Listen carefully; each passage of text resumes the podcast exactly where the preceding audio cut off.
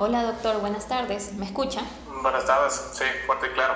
Perfecto. Buenas tardes, doctor. Eh, buenas tardes a las, con las personas que se están uniendo a la entrevista. Estamos con el doctor Eduardo Velasco, él es especialista en ginecología formado en la Universidad San Francisco de Quito. Bienvenido, doctor. Buenas tardes, muchas gracias. Ok, doctor, muchas gracias por su disponibilidad. Ante todo, eh, el objetivo de este espacio es más que nada es una iniciativa de Plan Vital para informar a todas las personas que nos ven, a todos nuestros afiliados sobre diferentes temas de salud. ¿sí? El tema de hoy eh, íbamos a tratar sobre el embarazo de alto riesgo.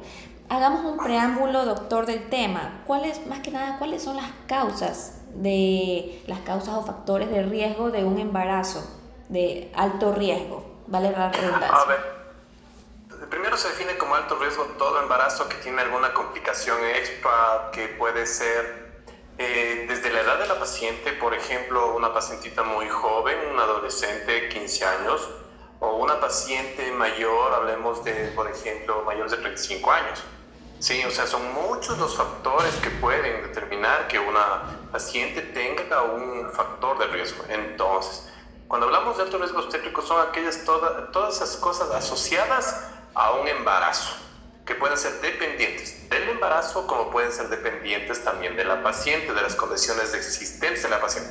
Por ejemplo, hay pacientes que son jóvenes, de entre los 18 y los 35 años, y resulta que tienen insuficiencia renal crónica terminal, que tienen que estar en diálisis y están embarazadas, entonces constituye un embarazo de alto riesgo, o que tengan alguna enfermedad infecto contagiosa como VIH-Sida, entonces esos pacientes son de alto riesgo todo eso, o sea, toda patología asociada al embarazo, ¿sí?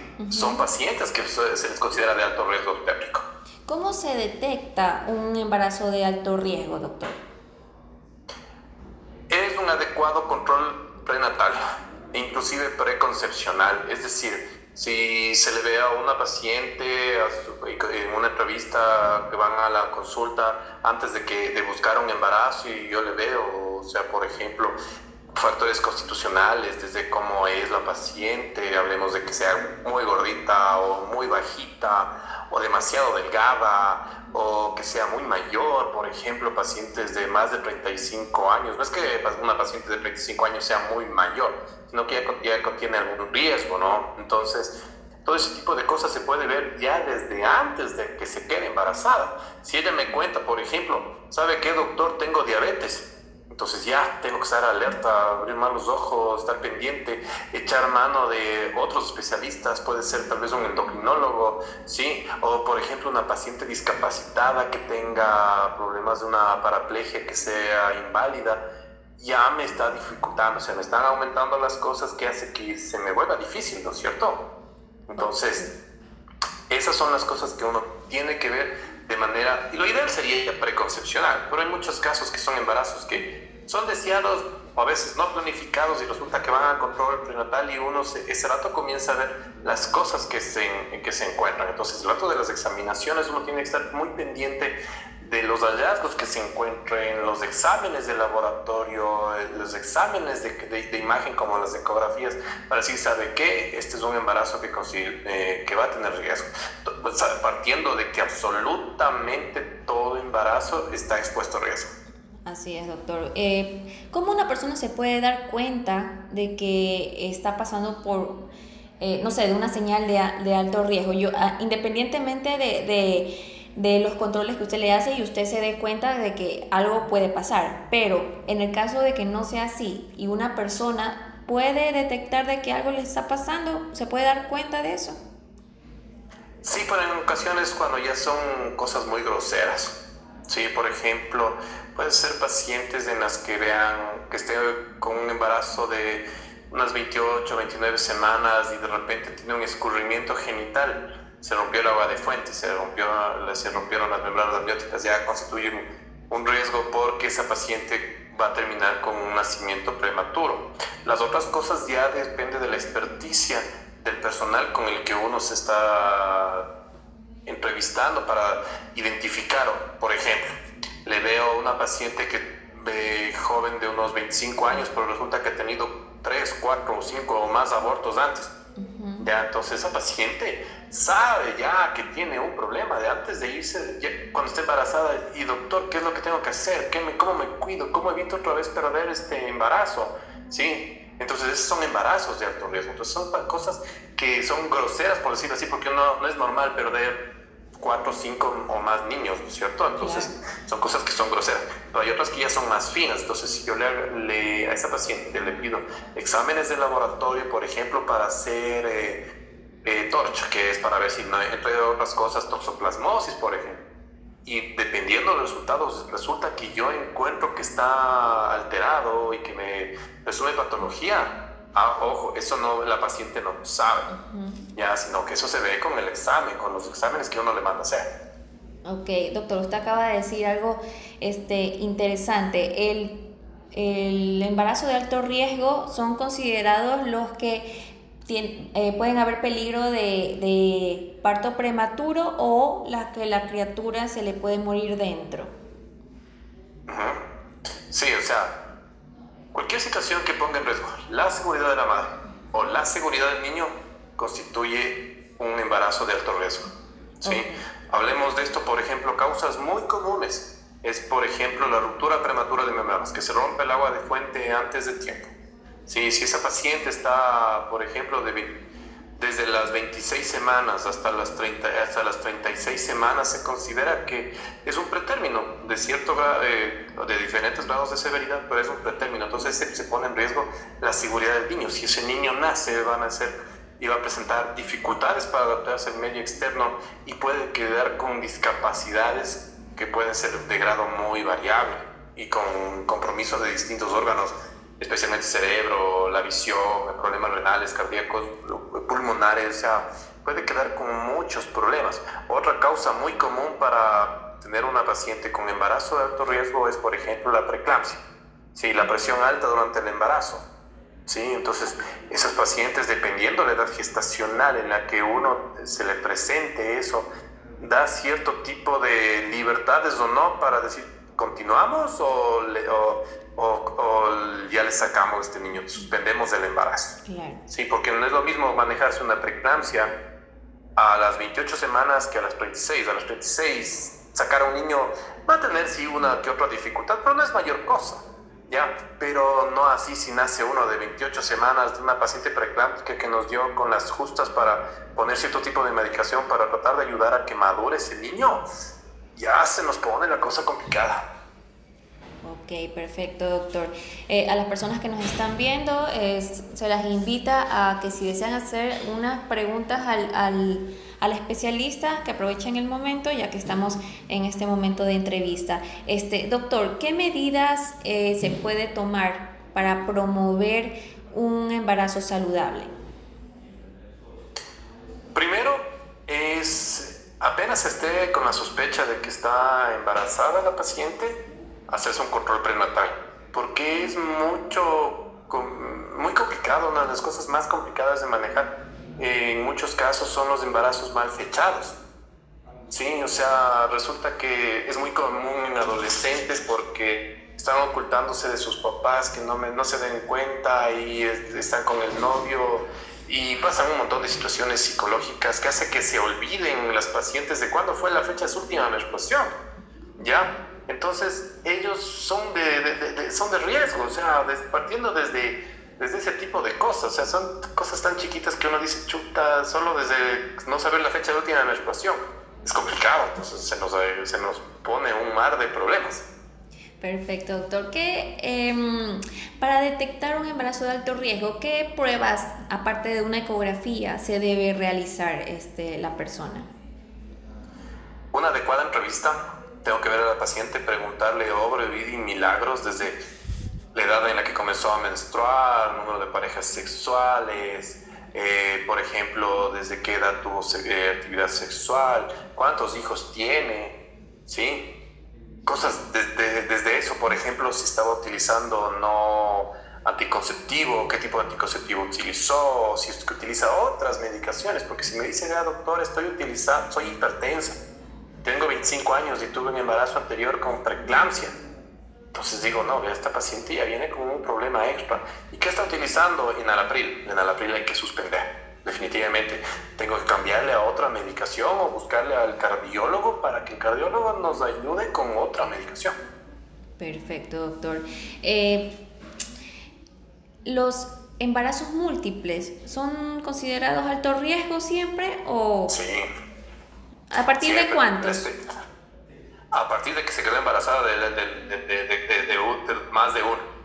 La especie humana está preparada para un embarazo de uno no somos de especie como para tener eh, dos adentro. Que sí los hay, que hay trillizos, hasta nonillizos he, he leído los casos, con una supervivencia complicada. Mientras más son, es más difícil manejarles, ¿no? Entonces, pero la especie humana en realidad está preparada para uno solo a la vez uno. Y por lo general estos embarazos así eh, múltiples, o sea, yo he visto y he oído que los niños han salido bien, eh, bueno, la mamá también, este, o sea, sí es posible en realidad, pero siempre, ajá, siempre hay uno que se sabe tal vez morir, uno de los bebés, o sea, suele pasar, ¿verdad?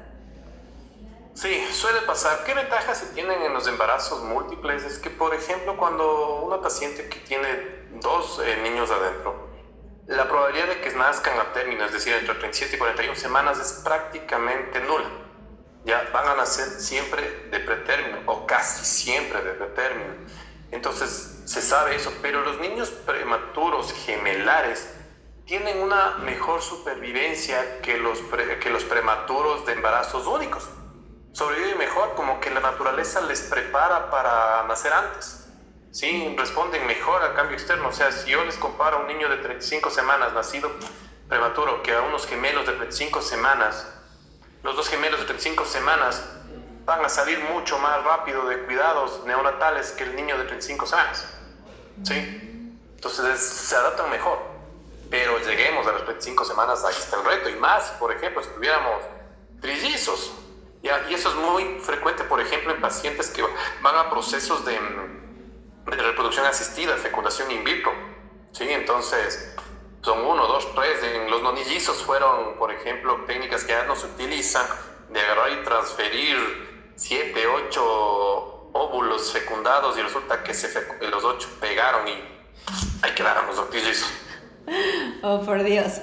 Doctor, este la persona, la mujer que queda este, embarazada, pero que no es una persona eh, en edad fértil, sino una persona a partir de los 40, 45, eh, eh, ¿se considera embarazo de alto riesgo siempre o a partir de cuánto en realidad es? Se considera embarazo de alto riesgo a aquellas pacientes que están por debajo de los 18 años y por encima de los 35. ¿Por qué? Porque debajo de los 18 años la madurez, la madurez psicológica, más que la biológica, la madurez psicológica que tiene esa paciente es de dudosa. ¿sí? O sea, eh, y además que no sabemos si fue producto de un abuso sexual o alguna otra circunstancia. Sí, las pacientes que vuelta están sobre los 35 años se les considera de riesgo porque, por ejemplo, son, tienen mayor probabilidad de tener un niño con síndrome de Down ¿ya? Entonces ya considera, se considera eso de alto riesgo. Las pacientes que tienen más de 35 años tienen la probabilidad de tener un parto prematuro. ¿sí? Las pacientes de más de 35 años tienen una probabilidad de, más alta de tener una ruptura prematura de membranas, de tener preeclampsia. No se diga una paciente de 40, 45 años, o sea, mamá mía, la probabilidad es más alta.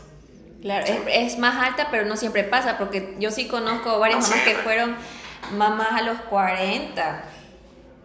Yo he visto pacientes literalmente de 51 años dando a luz niños normales con embarazos absolutamente satisfactorios que no han hecho pero ni un dolor de cabeza. Ya, o sea, así, increíble. Yo tuve una vez una pacientita que cuando trabajaba en Ibarra, en Semoplab, le vi entrar una mayorcita de pelito corto con un niño al lado. Yo dije, es la abuelita, ¿no? Era el hijo de, que tenía cuatro años y la señora tenía 51. Le digo, ¿para qué viene a control prenatal? Como que control prenatal vengo a hacerme un eco allá. Le veo, estaba justo de 10, 14 semanas, le hice la ecografía para ver si es que tenía marcadores ecográficos de, de, de, de síndrome de Down, ¿ya? Y resultó que el niño perfecto, pero perfecto. La señora era afiliada al IES, yo trabajaba en el hospital del IES Ibarra. Por cierto, saludos a alguien que saludó de, de ahí de Ibarra. Yo trabajaba ahí y la señora llegó, eh, me acuerdo en un agosto, hace unos, ¿qué será? Unos 6, 7 años, ¿sí? A dar a luz, ¿sí? Y llegó, y el dato que le veo, primero le vi la consulta externa, le veo con una barrigaza, no le reconocí a la señora, dije, esta señora viene con un cáncer de ovario, porque dije, esta señora viene con alguna otra cosa. Y con el guagua al lado, dije, con el nieto viene, que le viene acompañando, y era la señora que le vi antes y resultó que era el, niño que ya tenía 38 semanas y la señora en perfecto estado, presión de quinceañera, o sea, una maravilla, o sea, un embarazo que cualquier otro paciente hubiera deseado, no a esa edad, pero sí, embarazada y perfecto. La naturaleza a veces nos sorprende, doctor. Este, ¿Qué eh, recomendaciones eh, nos puede, les puede dar, eh, doctor, a las personas que están por planear una vida familiar, ¿no? para evitar así embarazos de alto riesgo, porque creo que no solamente por la edad eh, influye, me imagino también por qué estilo de vida llevas, qué tipo de alimentación eh, realizas, eh, si haces ejercicio o no, si te cuidas de las enfermedades o no. ¿Qué recomendaciones le puede dar usted, doctor? A ver, primero tratar de llevar la vida de la forma más sana posible. La recomendación es que todo el mundo dirá una dieta sana, hacer ejercicio, este tipo de cosas, pero la decisión de tener familia creo que debe ser una decisión de pareja, ¿sí? sea, muy meditada, sabiendo y conociéndose en el sentido de decir, a ver, sabes que tú ya estás viejito, después te me vas a, vas a dejar viuda joven y no me convienes, pues ya, por ejemplo, ese tipo de cosas, ¿no? O por ejemplo, decir que la, la, la, eh, la pareja, no sabes que yo ya tengo presión alta o tengo diabetes sí, o estoy con algún problema. O sea, por eso es indispensable, sería que toda pareja que está en unión conyugal y que está pensando en tener hijos, ni siquiera cuando ya están, en, están esperando, sino que se han visto antes de que se quede embarazada. ¿Por qué? Porque si se consigue algunas cosas, por ejemplo, es darles cierto tipo de vitaminas como el ácido fólico, que ayuda a disminuir la incidencia de malformaciones en el sistema nervioso central, o sea, cerebro y columna. Ya, entonces si eso se da preconcepcionalmente es mucho mejor. Entonces, cosas así, o sea, es cuestión de, mm, no es solo decir, vea, coma sano, haga ejercicio, deje de fumar, no tome, sí, sino que es cuestión de también acudir a un profesional, decirle, nosotros estamos así, queremos hacer esto, ¿qué nos recomienda? ¿Qué tenemos que hacer? Para agarrar y decirle, vea, usted, le voy a direccionar de esta forma, vea usted si pertenece, quiero que le vea el cardiólogo, que el cardiólogo nos ponga cómo está su estado y seguimos con esto. ¿De acuerdo? Y especialmente por la mujer, obviamente, porque si una, también si es que el varón tiene algún problema, por ejemplo, que tenga herencia o propensión a alguna enfermedad genética que pueda ser hereditaria, tenemos que saber, o sea, sería lo ideal antes de que la paciente se quede embarazada, porque si no puede ser causa de que sean abortos de repetición o que esté pasando alguna cosa y resulta que no sabíamos que el varón tenía algún problema. Perfecto, doctor. Eh, yo creo que hemos hecho un preámbulo de todo el tema, ha sido bastante interesante, doctor. Yo quiero concluir agradeciéndole por su disponibilidad. Es importante para Plan Vital informar a todos nuestros afiliados, todas las personas que nos siguen en redes sociales sobre estos temas de salud e interés. Para las personas que no pudieron ver esta entrevista, esta entrevista estará subida en nuestras redes sociales. Eh, también la subiremos a nuestro canal de Spotify, eh, Tu Salud con Plan Vital se llama. Eh, también están estén atentos a nuestras eh, redes sociales porque tendremos más entrevistas con más especialistas y bueno, informando sobre diferentes temas de salud. Muchísimas gracias, doctor. No tiene de qué. Gracias a ustedes. Gracias a todas las personas que nos vieron. Saludos. Chao, doctor. Chao.